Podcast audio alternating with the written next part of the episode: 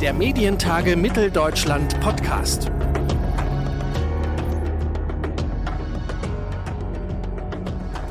Ich sage herzlich willkommen zu einer neuen Ausgabe unseres Medientage Mitteldeutschland Podcast. Ähm, nachdem wir in den letzten Wochen ja sehr konkret über die veränderten Arbeitsprozesse in der Medienbranche aufgrund von Corona gesprochen haben, wollen wir unseren Blick wieder ein wenig weiten und darauf schauen, wie sich Transformationsprozesse in und mit der Medienbranche trotz oder auch gerade wegen der Pandemie entwickeln. Mein Name ist Claudius Niesen und ich freue mich in unserer heutigen Ausgabe Julia Reda als Gast bei uns begrüßen zu dürfen. Sie wurde als Europaabgeordnete der Piraten bekannt und nicht zuletzt als prominenteste Gegenstimme zu Berichterstatter Axel Voss von der CDU. Kurz vor der entscheidenden Abstimmung im EU-Parlament vor gut einem Jahr hatte sie dem Spiegel gesagt, lieber keine Reform als diese.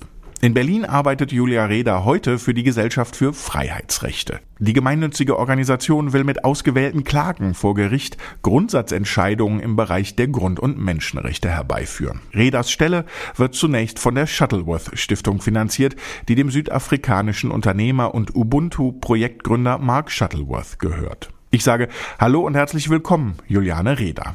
Hallo. Ihre Arbeitsweise wird aktuell so beschrieben, Sie sind zuständig für strategische Klagen. Würden Sie das so bestätigen? Ja, also strategische Prozessführung würde ich sagen. Also es geht darum, letzten Endes im Gesetz die Möglichkeiten, die sich dort ergeben, im Urheberrecht auch äh, die Kommunikationsfreiheiten zu schützen, in der Praxis auch durchzusetzen. Denn oft ist es ja so, dass nur die, die viel Geld haben, auch in der Lage sind, tatsächlich Gerichtsverfahren anzustoßen. Und wir von der Gesellschaft für Freiheitsrechte haben uns für, auf solche strategische Prozessführung spezialisiert und helfen, helfen damit, Grundrechten in der Praxis, in der Rechtspraxis zur Verwirklichung zu helfen. Nun gibt es ja in Zeiten der Corona-Pandemie durchaus Berührungspunkte äh, zu Ihren Themenfeldern, äh, Stichwort Urheberrecht oder auch Uploadfilter. Wie sieht das denn konkret aus? Also an welchen Stellen sehen Sie da Verbindungen oder äh, wo gibt es da die meisten Verknüpfungen, wo Sie sagen, da wirkt sich das eine auf das andere aus oder vielleicht auch, da sehen wir äh, vielleicht den einen oder anderen problematischen Punkt, den es äh, vielleicht zukünftig zu diskutieren oder auch zu beklagen gilt? Ja, in der Corona-Krise fallen vor allen Dingen Probleme beim Urheberrecht im Bereich Bildung, Wissenschaft und praktische Anwendungen auf. Also das sind manchmal Dinge, an die man überhaupt nicht denkt, wenn es ums Urheberrecht geht. Zum Beispiel benötigen im Moment sehr viele Krankenhäuser auf der ganzen Welt Reparaturen von teilweise schon ziemlich alten medizinischen Geräten. Und die meisten Hersteller von solchen medizinischen Geräten sind auch völlig einverstanden damit, dass man die Handbücher, also die Reparaturhandbücher, frei über das Internet teilt. Aber streng genommen sind auch die urheberrechtlich geschützt. Und auch da gibt es immer wieder Hersteller, die etwas dagegen haben, wenn man diese Inhalte teilt. Genauso sieht es mit wissenschaftlichen Forschungsergebnissen aus. Also da gab es jetzt ein paar Initiativen, wo zum Beispiel Wissenschaftsverlage gesagt haben, okay, also Forschung, die sich direkt mit dem Coronavirus beschäftigt, die stellen wir frei zur Verfügung. Aber der Großteil der Forschung ist immer noch hinter sogenannten Paywalls. Also man hat nur Zugriff darauf, wenn man relativ hohe Summen bezahlt. Zum Beispiel 80 Prozent aller wissenschaftlichen Forschungsartikel zum Thema Beatmungsgeräte. Und das ist natürlich ein riesiges Problem bei der Bekämpfung der Corona-Pandemie.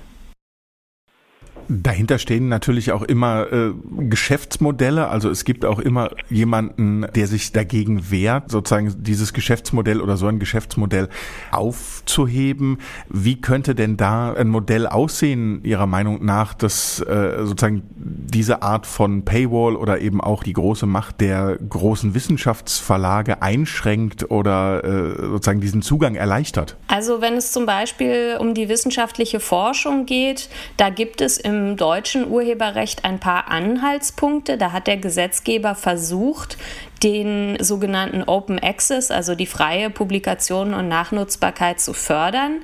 Aber in der Praxis werden diese Möglichkeiten kaum genutzt. Also zum Beispiel haben in Deutschland alle Wissenschaftlerinnen und Wissenschaftler grundsätzlich das Recht, ihre eigenen wissenschaftlichen Artikel zwei zu veröffentlichen. Also das heißt, ein Jahr nachdem sie in einem wissenschaftlichen Fachzeitschrift erschienen sind, können sie sie auch auf ihre eigene Webseite stellen. Allerdings ist diese Regelung so kompliziert formuliert und mit so vielen Wenns und Abers versehen, dass nur sehr wenige Leute sich trauen, das auch tatsächlich zu tun. Und das hat auch was mit dem Machtungleichgewicht zu tun, dass natürlich niemand sich einer möglichen Klage durch ein großes Unternehmen, wie die Wissenschaftsverlage es meistens sind, auszusetzen, wenn man am Ende den äh, Schaden womöglich selbst tragen muss. Und da kann eben unsere Initiative Control Copyright ansetzen, indem wir Menschen, die im Prinzip im Allgemeininteresse oder bei der Ausübung ihrer Wissenschaftsfreiheit mit solchen urheberrechtlichen Klagen konfrontiert werden, dass wir die gezielt juristisch unterstützen. Ich will äh, nochmal auf einen weiteren Punkt, den Sie ja ebenfalls sehr, sehr stark kritisieren, nämlich äh, die Upload-Filter. Ja. Gibt es da auch Zusammenhänge, wo Sie sagen, jetzt äh, in Zeiten der Corona-Pandemie zeigt sich nochmal anders die Kritik, die Sie bislang auch an Upload-Filtern geäußert haben? Ja, wir beobachten schon, dass es in den letzten Wochen nochmal verstärkt zur Sperrung von legalen Inhalten, zum Beispiel auf YouTube oder Facebook kommt. Und diese Unternehmen haben auch zu Beginn der Krise angekündigt, dass sie jetzt verstärkt freiwillig auf Uploadfilter setzen wollen, weil viele der Menschen, die bisher Inhalte überprüft haben auf diesen Plattformen, nicht mehr zur Arbeit kommen können. Und die Plattformbetreiber sind auch ganz offen und ehrlich in der Aussage, dass diese Uploadfilter nicht in der Lage sind, Kontext zu erkennen, also dass sie viele Fehler machen und diese Fehler sehen wir jetzt verstärkt. Manche der Fehler sind vielleicht vergleichsweise harmlos. Also was wir zum Beispiel immer wieder sehen, ist, dass äh, Leute, die zu Hause klassische Musik selbst einspielen und auf äh, YouTube oder Facebook hochladen, eigentlich nur um Leuten damit eine Freude zu machen, dass die oftmals wegen angeblicher Urheberrechtsverletzungen gesperrt werden, obwohl die meiste klassische Musik ja längst gemeinfrei ist. Also das Urheberrecht ist meistens abgelaufen. Es handelt sich da oft um Komponisten vielleicht aus dem 17. oder 18. Jahrhundert. Und die Uploadfilter machen aber trotzdem den Fehler, dass äh, sie diese Inhalte für urheberrechtlich geschützt halten.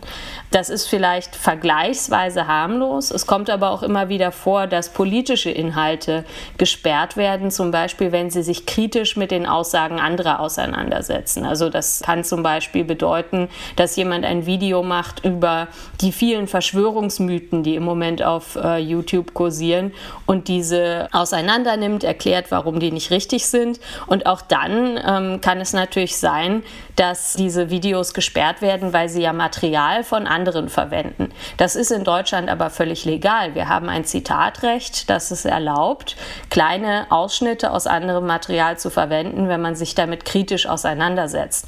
Das Problem ist nur, dass diese Uploadfilter nicht in der Lage sind, das zu erkennen.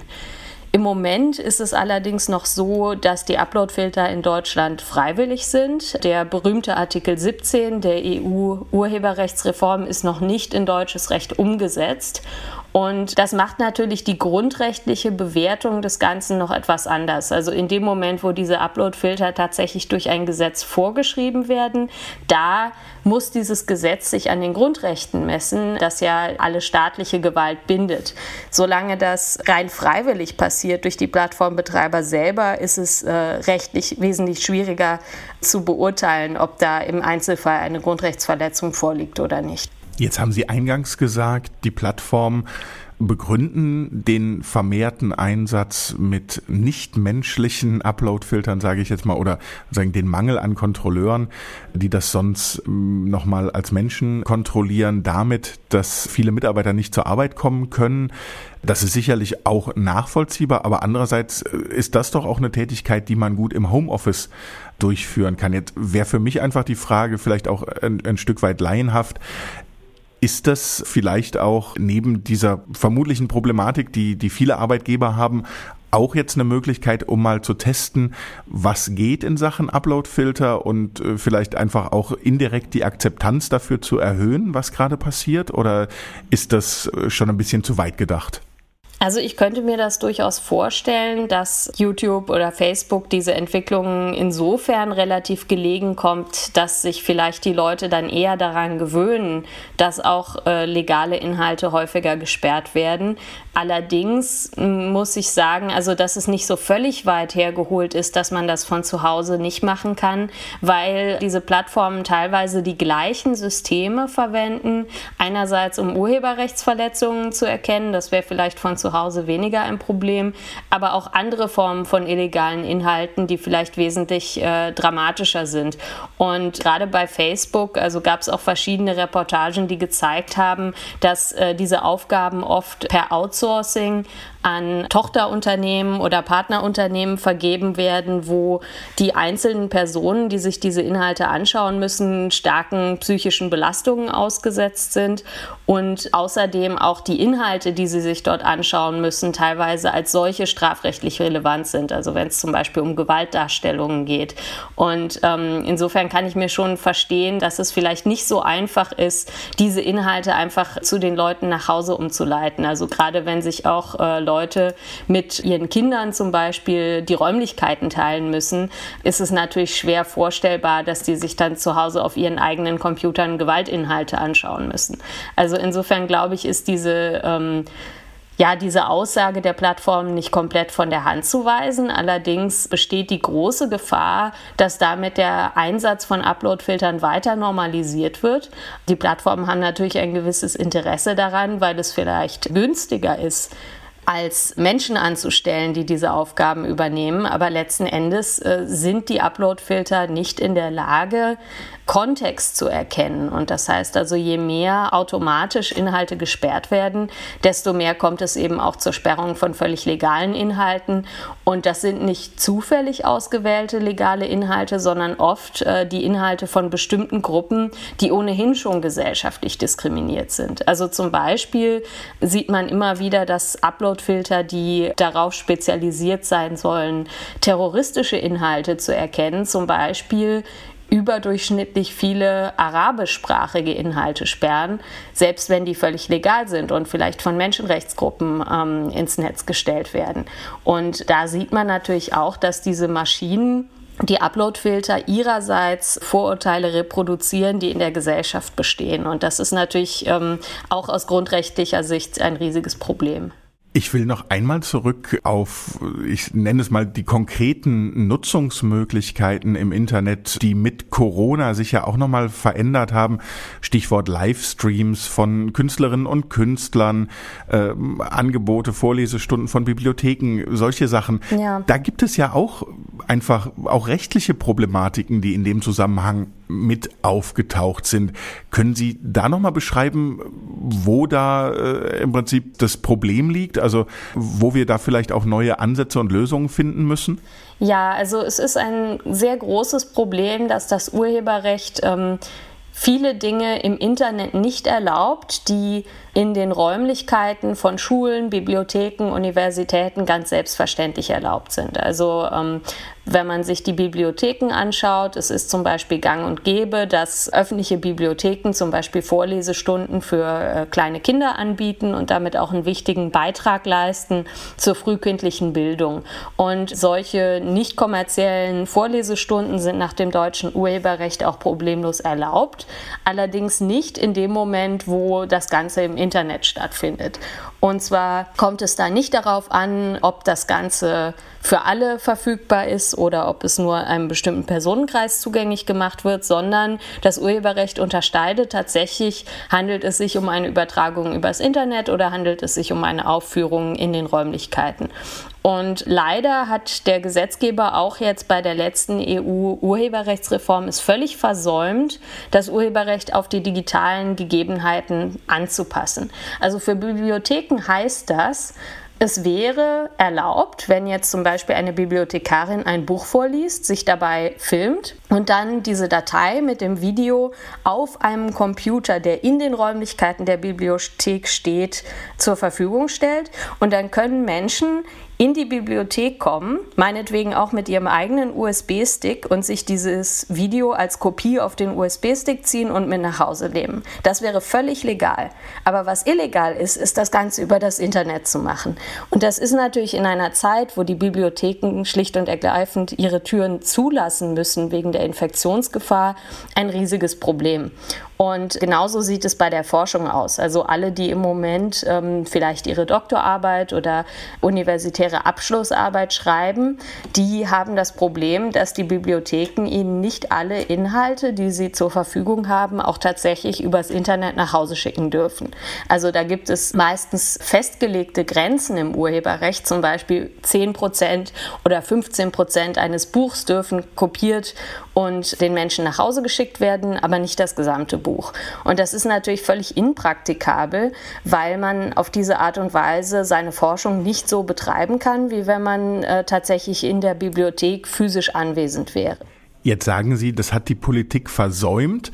Ist das, ich sage jetzt mal schlicht, wirklich vergessen worden, nicht dran gedacht worden oder gibt es auch wirklich Interessen, die dafür sprechen, beziehungsweise äh, denen man dann diese Interessen weiter einräumen möchte, um genau das nicht einzuführen?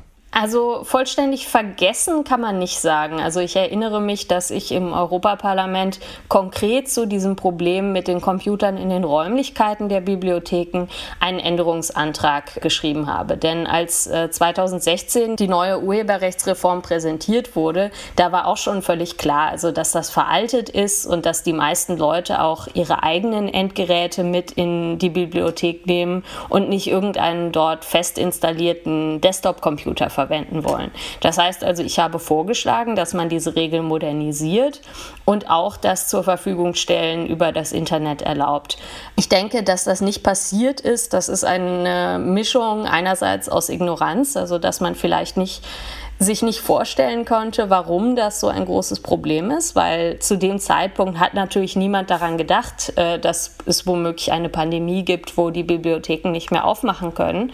Aber es gibt natürlich Personengruppen, für die das die ganze Zeit ein Problem ist. Also zum Beispiel Menschen, die äh, sowieso nicht so mobil sind, sei es wegen Behinderungen, sei es, weil sie äh, andere Menschen zu Hause pflegen müssen. Die sind auch heute darauf an, oder sie waren auch vor Corona darauf angewiesen, Inhalte von zu Hause aus abrufen zu können.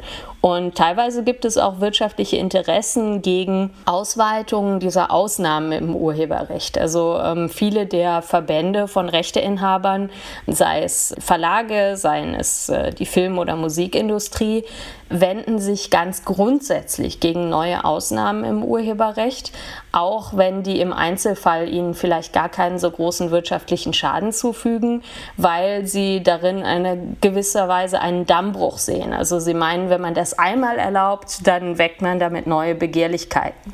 Das ist natürlich sehr zynisch. Also ich kann mich erinnern, was für eine riesige Diskussion es gab, als wir im Europaparlament diskutiert haben, einen internationalen Vertrag, der es äh, blinden Menschen und Menschen mit Sehbehinderungen erlaubt, barrierefreie Kopien von Büchern anzulegen, also zum Beispiel Bücher im Braille-Format, weil auch dafür braucht man eine Erlaubnis im Urheberrecht.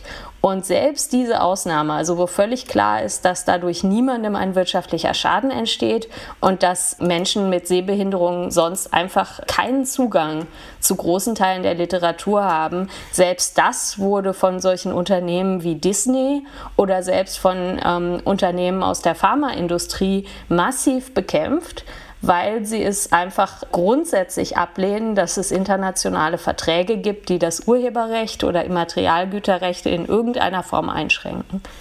Jetzt fordern Sie ja in äh, Zusammenhang mit der Ausgestaltung des Urheberrechts immer ein oder nennen das eine demokratiegerechte Ausgestaltung des Urheberrechts. Können Sie beschreiben, was Sie damit meinen? Oder ich frage ein bisschen ketzerischer, ist dann demokratiegerecht immer auch kostenlos? Nein, also meistens geht es nicht um die Frage, ob Dinge kostenfrei zur Verfügung stehen, sondern ob man um Erlaubnis fragen muss. Also demokratiegerecht, damit ist gemeint, dass im Grundgesetz ähm, es eine Reihe von Kommunikationsfreiheiten gibt und diese Kommunikationsgrundrechte sind ganz elementar wichtig für ein demokratisches Zusammenleben. Dazu gehört unter anderem die Meinungsfreiheit oder die Informationsfreiheit, die einfach Grundrechte sind, die man benötigt, um sich politisch zu informieren, sich politisch zu organisieren. Aber dazu gehört auch zum Beispiel das Zensurverbot, die Wissenschaftsfreiheit oder die Kunstfreiheit. Denn alle die sind irgendwie notwendig, um in einer demokratischen Gesellschaft Wissen auszutauschen, die Mächtigen zu kritisieren und sich politisch zu organisieren. Und es geht dabei eigentlich nicht darum, dass in jedem Fall die Urheber auf der einen Seite stehen und die Nutzer auf der anderen Seite, sondern gerade bei der Kunstfreiheit ist es oft eine Auseinandersetzung zwischen verschiedenen Urheberinnen und Urhebern oder manchmal ist es auch bei der Informationsfreiheit eine Auseinandersetzung zwischen Medien und dem Staat.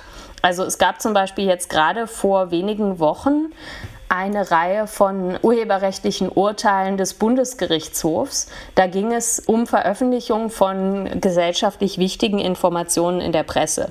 Also in einem Fall hatte die Funke Mediengruppe die sogenannten Afghanistan-Papiere veröffentlicht. Also das waren äh, militärische Lageberichte, die veröffentlicht wurden, weil ein äh, öffentliches Interesse bestand an der Information über den Afghanistan-Krieg und der Rolle der Bundeswehr darin. Und äh, die Bundesrepublik Deutschland hat daran Urheberrecht geltend gemacht. Also hat gesagt, die Funke Mediengruppe hätte diese Inhalte nicht veröffentlichen dürfen, denn das verletzt das Urheberrecht der Bundesrepublik Deutschland. Da muss man natürlich sagen, also das ist natürlich nicht der Sinn des Urheberrechts. Eigentlich soll es beim Urheberrecht ja darum gehen, die Persönlichkeitsrechte von Künstlerinnen und Künstlern zu schützen und ihnen eine Möglichkeit zu geben, mit ihren Werken Geld zu verdienen. Und das Urheberrecht dient sicherlich nicht dazu, dass der Staat Informationen unterdrückt drücken kann. Und nach einem langen Rechtsstreit hat das letzten Endes auch der Bundesgerichtshof so gesehen, der gesagt hat, also diese Art der Veröffentlichung ist urheberrechtlich legal und das zeigt, denke ich, also dass oftmals eben auch bei dieser Art von Streitigkeiten es die Grundrechte der Urheberinnen und Urheber selbst sind, die ähm, geschützt werden, weil äh, die Journalistinnen und Journalisten, die bei der Funke Mediengruppe diese Inhalte zur Verfügung gestellt haben, die sind natürlich auch Urheberinnen und Urheber. Und wenn man selbst nichts schafft, also wenn man nur konsumiert, dann ist man eigentlich auf solche Ausnahmen wie das Zitatrecht oder Parodiefreiheit oder Ausnahmen für die Presse überhaupt nicht angewiesen, sondern ganz oft ist es so, dass diese Ausnahmen im Urheberrecht eigentlich das Schaffen von neuen Werken überhaupt ermöglichen. Nichtsdestotrotz verlaufen ja die Fronten in der Diskussion beim Urheberrecht ja doch oft, äh, gerade im künstlerischen Bereich, äh, ich sage jetzt mal, Sie haben auch äh, verschiedene große Konzerne äh, genannt, da ist dann oft die Musikindustrie ein Stichwort, die Nutzer auf der anderen Seite, aber es gab und gibt ja auch viele einzelne Schriftstellerinnen und Schriftsteller, Musiker, die sozusagen sonst in der Diskussion, wenn es um Urheberrecht oder auch um das Thema Digitalität geht, um die Nutzung des Internets, ich sag's mal in Anführungsstrichen zu den Guten zählen, die dann doch eine sehr, sehr konservative Haltung einnehmen. Aus meiner Sicht resultiert das natürlich gerade auch daraus, dass viele Angst haben und nicht wissen, wie sie am Ende dann über das Internet noch Geld verdienen können, wie Geschäftsmodelle aufrechterhalten gehalten werden können und äh, dass sie da nicht ins Hintertreffen geraten. Gibt es Ansätze aus Ihrer Sicht, wie man diese Fronten aufweichen kann, so dass das, was Sie beschreiben, eine demokratiegerechte Ausgestaltung des Urheberrechts möglich ist auf der einen Seite und auf der anderen Seite, aber diejenigen, die sozusagen die Urheber sind, die Werke schöpfen, auch weiter damit ihren Lebensunterhalt bestreiten können? Ja, also ich denke, einen sehr wichtigen Ansatzpunkt, den es da gibt, auch äh, mit der neuen EU-Urheberrechtsreform ist das sogenannte Urhebervertragsrecht. Denn oft ist es ja so, dass durchaus mit kreativen Inhalten relativ viel Geld verdient wird. Das Problem ist bloß, das Geld kommt nicht bei den eigentlichen Kreativen an. Also zum Beispiel in der Musikindustrie, dort hat die Industrie als Ganzes in den letzten Jahren große finanzielle Fortschritte erzielt und hat eigentlich äh, die Krise, die sich mit dem Wegfall des CD-Markts ergeben hat, inzwischen praktisch vollständig überwunden. Die ähm, Streaming- Einnahmen sind in den letzten Jahren immer weiter gewachsen. Aber das Problem ist trotzdem, dass der Großteil der Künstlerinnen und Künstler, also wenn man sich zum Beispiel die äh, Zahlen der Künstlersozialkasse anschaut, trotzdem von ihren Werken nicht leben können oder zumindest Einnahmen haben, die nah am Existenzminimum sind. Und das Urhebervertragsrecht ist ein Rechtsbereich, der genau dort ansetzt, indem er nämlich in der Vertragsbeziehung zwischen Kreativen und Werksvermittlern eingreift. Also zum Beispiel, wenn es um Verträge geht zwischen Künstlerinnen und Künstlern und Verlagen oder Verträge mit Distributoren oder anderen äh, Werksmittlern und dort dafür sorgt, dass Fairness herrscht. Also das fängt damit an, dass Urheberinnen und Urheber ein Recht haben auf Transparenz, also dass ihnen die Werksmittler, denen sie Rechte übertragen, Rechenschaft darüber leisten müssen, wie viel Geld sie mit den Inhalten verdient haben. Da gibt es durchaus einige Fortschritte, die mit der Richtlinie auf uns zukommen, allerdings auch einen großen Rückschritt. Nämlich, da geht es um die Verteilung der Kompensationen, die gezahlt werden für Urheberrechtsausnahmen. Also in Deutschland ist es so, es gibt äh, sogenannte vergütete Urheberrechtsschranken, zum Beispiel wenn in Bibliotheken oder Universitäten Kopien von Werken angelegt werden, dann wird dafür eine pauschale Abgabe gezahlt. Oder auch zum Beispiel, wenn ich einen neuen USB-Stick oder ein neues Handy kaufe, dann geht ein Teil dieses Gelds an die Verwertungsgesellschaften, um die Urheberinnen und Urheber für Privatkopien zu vergüten, also Kopien, die ich äh, mithilfe dieser Geräte mache. Und ähm, da hatte auch der Bundesgerichtshof und der äh, Europäische Gerichtshof vor wenigen Jahren festgestellt, dieses Geld steht zu 100 Prozent den Urheberinnen und Urhebern zu und nicht den Verlagen. Und die EU-Urheberrechtsreform macht das jetzt wieder rückgängig. Also sie erlaubt es Deutschland quasi die alte Regelung wiederherzustellen, wonach dieses Geld zwischen Urhebern und Verlagen geteilt werden muss.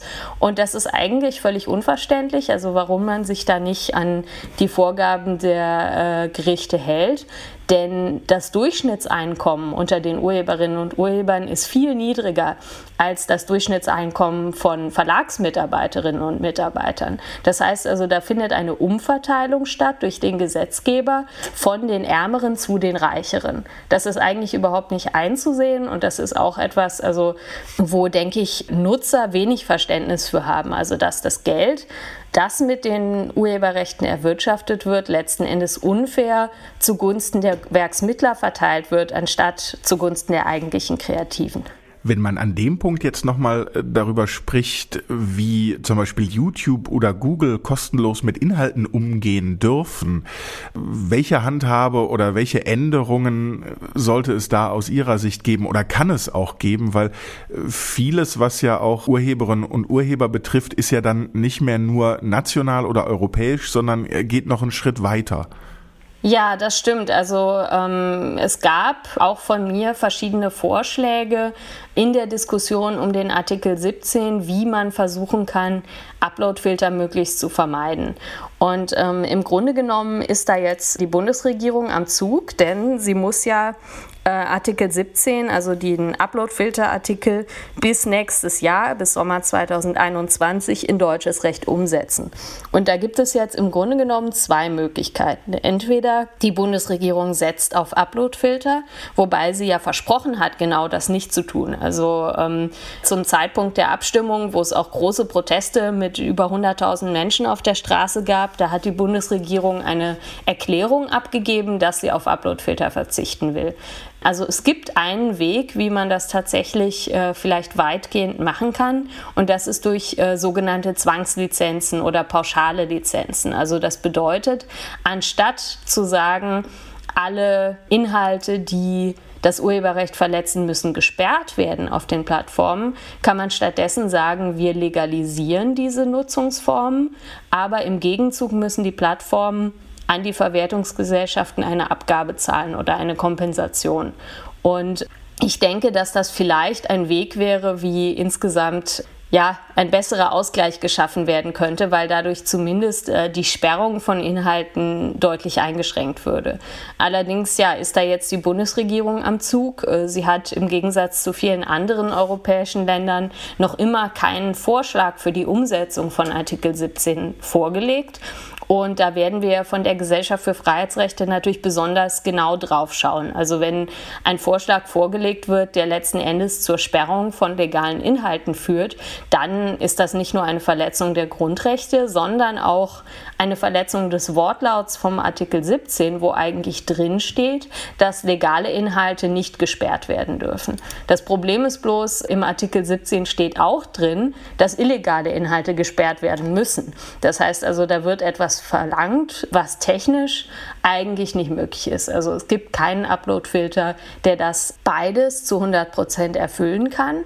Das heißt, der Gesetzgeber muss letzten Endes eine Wertung vornehmen. Also was wichtiger ist. Ist es wichtiger, dafür zu sorgen, dass wirklich alle illegalen Inhalte gesperrt werden oder ist es wichtiger, eine Verhältnismäßigkeit zu wahren und dafür zu sorgen, dass die legalen Inhalte, die ja besonders wichtig sind für die Demokratie, also zum Beispiel Zitate, auch tatsächlich online bleiben sagt Julia Reder von der Gesellschaft für Freiheitsrechte. Und das klingt ein bisschen, als hätten wir noch einen ziemlichen Weg vor uns an dieser Stelle. Und ich sage vielen herzlichen Dank für das Gespräch. Danke auch. In der vergangenen Woche, genauer gesagt am 13. und 14. Mai, hätten sie ja stattgefunden, die Medientage in Leipzig in diesem Jahr. Da hätten wir eigentlich auch persönlich miteinander sprechen und diskutieren wollen und vielleicht geht es Ihnen ja wie uns. In diesen Zeiten braucht es Ausblicke, auf die man sich freuen kann. Und wir freuen uns zum Beispiel auf den Juni 2021, denn da wollen wir Sie und euch in Leipzig zu einer neuen Ausgabe der Medientage Mitteldeutschland begrüßen.